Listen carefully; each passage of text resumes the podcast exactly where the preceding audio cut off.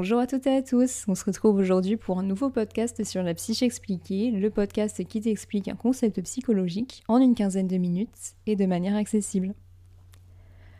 Aujourd'hui, tu l'auras vu au titre et au numéro de ce podcast, on se retrouve pour un nouveau trouble de la personnalité.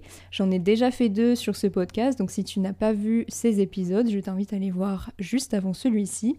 J'ai commencé par le trouble de la personnalité narcissique et celui de la personnalité paranoïaque. Ça t'aidera notamment à comprendre encore mieux les concepts que je vais aborder aujourd'hui. Donc aujourd'hui, le trouble de la personnalité que je vais te présenter est celui de la personnalité antisociale. La personnalité antisociale, c'est une personnalité qui est un peu particulière dans le sens où en fait on peut commencer à avoir des troubles, euh, des conduites dès l'âge de 15 ans. Je vais revenir sur ce point juste après. Et je vais commencer en fait comme d'habitude au sein euh, de ces podcasts sur les troubles de la personnalité par te définir ce que le DSM, donc euh, le diagnostic des troubles mentaux, enfin des troubles psychiatriques américains, nous dit au sujet des troubles de la personnalité en général. Donc il s'agit de modalités durables de l'expérience vécue, et des conduites qui dévient notablement dans au moins deux de ces domaines, la cognition, donc le fait de pouvoir penser ses propres pensées, l'affectivité, le fonctionnement interpersonnel donc avec autrui, et le contrôle des impulsions. Ces modalités doivent envahir des situations personnelles et ou sociales diverses et entraîner une souffrance cliniquement significative, et ou une interaction du fonctionnement professionnel, social ou autre. Et de plus, il ne faut pas que ce changement en fait soit dû à des substances, à des maladies, et il ne faut pas non plus que ça soit une psychose, donc il faut bien en fait diagnostiquer l'absence de délire, d'hallucination, entre autres, chez le sujet, puisque je te rappelle que le trouble de la personnalité est situé à mi-chemin entre la névrose et euh, la psychose. Donc en fait, cette définition, elle doit être vérifiée lorsqu'on diagnostique un trouble de la personnalité, et je vais d'ailleurs à la fin de ce podcast te euh, montrer et te donner un exemple euh, de trouble de la personnalité antisociale et te montrer du coup comment on diagnostique, comment on s'en sort en fait euh, à partir des dires de la personne pour diagnostiquer un trouble de personnalité éventuel. Mais pour commencer, je vais rester sur le côté théorique et te définir les critères que l'on retient pour diagnostiquer ce trouble de personnalité. Donc déjà, une définition générale, ce serait un mode général de mépris et de transgression des droits d'autrui qui survient depuis l'âge de 15 ans, donc c'est ce que je te disais, et accompagné d'au moins trois euh, des sept manifestations que je vais euh, te décrire juste après. Donc comme je te disais tout à l'heure au début de ce podcast, on peut déjà en fait observer des troubles des conduites chez la personne dès son adolescence. Et qu'est-ce que sont euh, les troubles des conduites? Les troubles des conduites, on les a vus justement ce semestre euh, avec notre prof et euh, donc en psychopathologie de l'enfant, donc ici plutôt de l'enfant d'âge scolaire, entre 3 et 10 ans.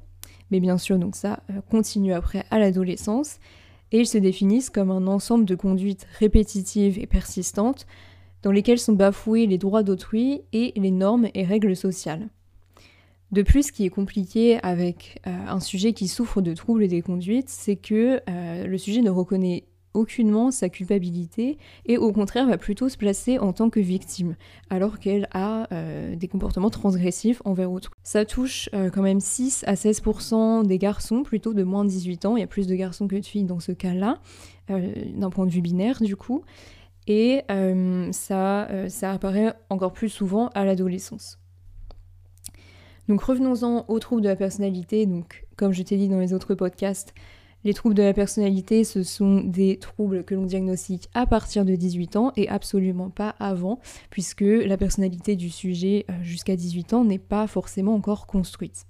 Donc on ne peut pas diagnostiquer une personnalité telle qu'elle si elle n'est pas encore définie. Je vais ensuite te décrire les critères du coup que l'on retient pour diagnostiquer ce type de trouble. Le premier critère, c'est une incapacité à se conformer aux lois et aux normes sociales. Avec la définition que je viens de te donner des troubles des conduites chez l'enfant et l'adolescent, tu comprends mieux pourquoi on retient ce premier critère. Le deuxième, c'est la tendance à tromper par profit ou par plaisir, donc notamment par des mensonges répétés, des pseudonymes, des escroqueries, etc. l'impulsivité ou l'incapacité à planifier à l'avance, donc ça va être un peu des agissements par pulsion finalement, l'irritabilité ou l'agressivité, donc avec des bagarres, des agressions, le mépris inconsidéré pour sa sécurité ou celle d'autrui, donc il y a également en fait ce penchant pour se mettre également en danger en plus de mettre en danger autrui. Une irresponsabilité persistante, donc par exemple l'incapacité euh, d'assumer un emploi, euh, d'être autonome ou d'honorer des obligations surtout, notamment financières. Et le dernier critère, c'est l'absence de remords, notamment par le fait euh, d'être indifférent ou indifférente. Justement, la personne ne ressentira pas le besoin de se justifier après avoir blessé, maltraité ou volé autrui. Et bien sûr, le dernier critère, enfin l'avant-dernier critère plutôt, c'est que le sujet doit avoir manifesté et vraiment doit euh, un trouble des conduites avant l'âge de 15 ans et bien sûr on doit euh, différencier tout ça d'une psychose éventuelle. Et dans ces psychoses justement que l'on doit différencier, il y a plusieurs types de psychoses. Donc il y a la psychose plutôt schizophrène et la psychose plutôt dite euh, maniaque. Donc la manie en fait c'est un état de d'euphorie et de ravissement euh, constant, mais du coup la personne va avoir tendance à avoir des conduites extrêmes, se mettre en danger, avoir une désinhibition euh, également extrême, etc. Donc il faut vraiment pouvoir différencier le trouble de la personnalité de ces deux types de psychoses. Encore une fois, je te fais un petit aparté pour te dire que là, ici, on est bien dans de la pathologie, de la psychopathologie en l'occurrence, et que en aucun cas, euh, une personne qui a déjà volé dans un magasin, une personne qui euh, a des, problèmes avec l'autorité est forcément atteinte d'un trouble de la personnalité. Euh, je te rappelle, du coup, c'est un diagnostic très lourd que les psychologues posent. Euh, en tant qu'accompagnement euh, parfois médicamenteux, etc. Euh, donc ce n'est pas le rôle des psychologues bien sûr d'administrer des médicaments, mais ça peut être accompagné et voilà, donc c'est pas un diagnostic du coup que l'on pose à la légère et ça a beaucoup de répercussions dans la vie de tous les jours. Après t'avoir présenté tout cet aspect théorique, donc ici je vais aller assez vite, je vais quand même te lire le cas d'étude et on va faire ensemble le diagnostic et également le diagnostic différentiel juste après. Euh, je dis que je vais aller assez rapidement puisque tout ça, ça nous a pris quand même euh, quelques heures en travaux dirigés à faire donc tous les trous de la personnalité et les diagnostics différentiels. Donc bien sûr ici, ça ne va pas être le cas. Mais donc je commence tout de suite par te lire le cas de Ike. Donc Ike est un homme de 32 ans orienté pour une évaluation de sa santé mentale par le département des ressources humaines d'une grande entreprise de construction.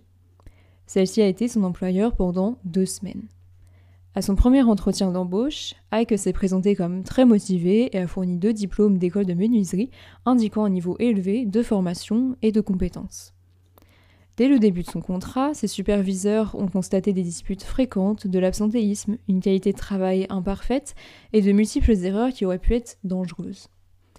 Lorsqu'il est confronté à ces défaillances, il devient dédaigneux, indiquant que le problème vient de la mauvaise qualité du bois, et d'un mauvais management, il ajoute que si quelqu'un se blesse, c'est à cause de sa propre stupidité. Lorsque le responsable des ressources humaines l'a rencontré pour évoquer son licenciement, Ike a rapidement précisé qu'il souffre à la fois de déficit de l'attention avec hyperactivité, donc ce que l'on nomme en psychologie TDAH, et de troubles bipolaires. Il dit que si aucun accord n'est trouvé dans le cadre de la loi américaine en faveur des personnes handicapées, il les poursuivra en justice il exige une évaluation psychiatrique. Lors de l'évaluation en santé mentale, Ike reste centré sur l'injustice qu'il a rencontrée dans l'entreprise et sur le fait qu'il soit le meilleur des charpentiers que jamais personne ne pourra égaler. Il affirme que ces deux mariages ont échoué à cause de la jalousie. Il dit que ces femmes ont toujours pensé que j'étais avec d'autres femmes, raison pour laquelle elles ont toutes les deux menti au juge et obtenu des mesures de protection disant que je les avais frappées. Il n'éprouve aucun intérêt à avoir l'un de ces deux garçons car ils sont des petits menteurs comme leur mère. Ike dit qu'il doit être intelligent car il arrivait à avoir la moyenne à l'école. Ike souligne que ses antécédents sont la preuve qu'il est en mesure de surmonter l'injustice et l'adversité. En ce qui concerne l'usage de substances, Ike déclare qu'il a fumé du cannabis quand il était adolescent et qu'il a commencé à boire de l'alcool de manière régulière après son premier mariage à 22 ans. Il dit que l'usage d'aucune de ces substances n'est problématique. Ike conclut l'entretien en exigeant un certificat de l'examinateur stipulant qu'il est bipolaire et qu'il souffre d'un TDAH. Il dit qu'il est bipolaire parce qu'il a des hauts et des bas et s'énerve très vite. Ike indique ne pas présenter d'autres symptômes de manie. Il dit qu'il a un moral bas, mais qu'il a la mémoire courte et qu'il peut sortir assez vite d'une mauvaise passe. Ike ne signale aucune difficulté de sommeil, d'humeur ou d'appétit. Il connaît le TDAH parce que mes deux garçons l'ont. Il conclut l'entretien avec une demande de médicaments, ajoutant que seuls les seuls qui fonctionnent avec lui sont les stimulants, n'importe lesquels, et une benzodiazépine spécifique à action brève. À l'examen de l'état mental, Ike se présente comme un homme blanc, vêtu de façon décontractée, qui établit un contact visuel correct et qui ne présente pas de mouvements anormaux. Son discours est cohérent, bien orienté, de rythme normal. Il n'y a aucun élément perceptible de trouble du cours de la pensée ou d'hallucination. Il insiste beaucoup pour attribuer la responsabilité aux autres, mais ses commentaires semblent être des idées excessives plutôt que délirantes. Sa cognition est bonne, son insight dans cette situation est pauvre. Un insight, euh, lorsqu'il est pauvre, c'est le fait d'avoir du mal à prendre du recul par rapport à ce qu'on dit, le fait de ne pas analyser, de ne pas élaborer, etc., euh, son comportement de façon objective.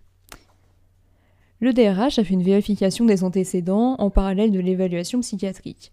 Ces appels ont révélé que Ike a été renvoyé de deux programmes de formation en menuiserie et que ses diplômes ont été falsifiés. Il a été licencié de son travail dans une entreprise locale de construction après une bagarre avec son superviseur et licencié d'un autre emploi après avoir brusquement quitté un chantier. Une vérification rapide de leurs dossiers respectifs a indiqué qu'il leur avait fourni les mêmes faux documents. Donc voilà pour ce que je peux te dire sur le cas de Ike. Donc ici, c'est un entretien en fait qui a été rapporté suite à, euh, des problèmes dans son emploi, comme tu l'auras euh, compris.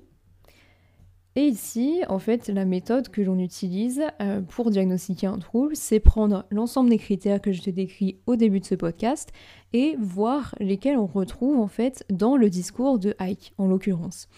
Et pour rappel, il nous en faut au moins 3 sur les 7 pour euh, pouvoir éventuellement poser un diagnostic. Le premier critère déjà est retrouvé. Donc le premier critère c'était l'incapacité à se conformer aux lois et normes sociales. Donc ici on le retrouve dans la falsification de documents, dans les vols, les arrestations, le refus de payer la pension alimentaire de ses enfants notamment. Le critère numéro 2 y est également puisque la tendance à tromper par profit ou par plaisir est retrouvée. On l'a vu notamment avec les mensonges euh, au niveau des diplômes, les recommandations que lui-même va faire au psychiatre sur tel ou tel euh, médicament, dire qu'il a telle ou telle maladie, etc. Donc on voit ici qu'il prend plaisir à inciter, à influencer les gens pour les manipuler. L'impulsivité est également retrouvée puisqu'il y, a eu, il y a déjà eu des bagarres, des disputes, il a quitté un chantier, il a été violent avec ses ex-femmes, avec ses enfants qu'il décrit comme des petits menteurs. Le critère numéro 5 ensuite est retrouvé puisqu'il y a un mépris inconsidéré pour sa sécurité ou pour celle d'autrui, euh, puisqu'ici il a donc quitté le lieu de travail, quitté un chantier sans prévenir personne. Il a demandé des médicaments qui n'étaient peut-être pas euh, bons pour lui. Il a falsifié euh, des documents de menuiserie, donc il a pu mettre en danger d'autres chantiers ou d'autres éventuels chantiers qu'il aurait fait si son patron ne s'était pas euh, rendu compte de la supercherie. L'incapacité à assumer un emploi, du coup, est également retrouvée pour les mêmes raisons. de plus, il n'a pas de remords, hein, puisque en aucun cas, dans ce que je t'ai lu juste avant, il n'a éprouvé de culpabilité ou euh, s'est placé, enfin il s'est justement placé du coup en tant que victime. Donc on retrouve ici en fait les, critères également du trouble des conduites et euh, il a parlé dans l'entretien de son adolescence où on voit que ça correspond complètement euh, justement au trouble des conduites dont je t'ai parlé juste avant. Il a 32 ans, donc le diagnostic de personnalité peut être posé sans souci. Et toute la dernière partie de euh, l'entretien et donc du cas d'étude, ça correspond justement au diagnostic différentiel d'une psychose.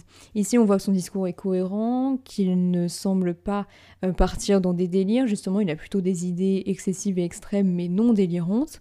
Il n'a pas d'hallucination, donc il n'a pas de signes en fait euh, psychotiques. Donc ici, finalement, on retrouve presque l'ensemble des critères. En fait, on retrouve 6 sur 7 critères du trouble de la personnalité antisociale. Donc là, le pronostic semble euh, cohérent avec ce trouble ici.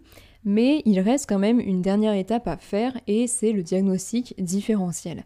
Donc ici, en fait, on va prendre l'ensemble des autres troubles de la personnalité, donc que ça soit paranoïaque, narcissique, dont je t'ai déjà parlé en podcast, ou bien les prochains dont je te parlerai, euh, on va devoir faire la même chose. On va prendre les critères de ces troubles de la personnalité, regarder ce que Ike nous a dit et voir s'il y a un autre trouble en fait qui pourrait également être présent.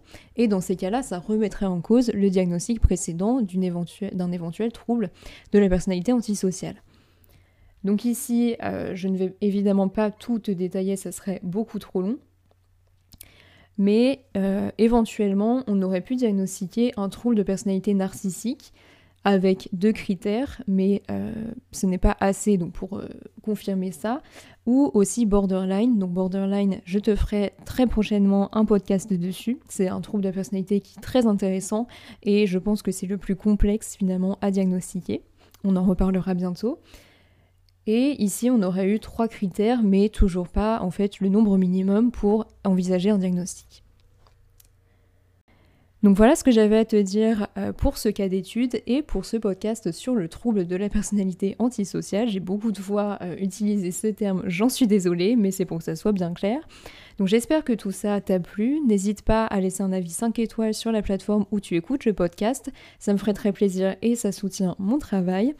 En attendant, on se retrouve la semaine prochaine sur euh, La Psyche expliquée pour un nouveau concept psychologique. Prends soin de toi, ciao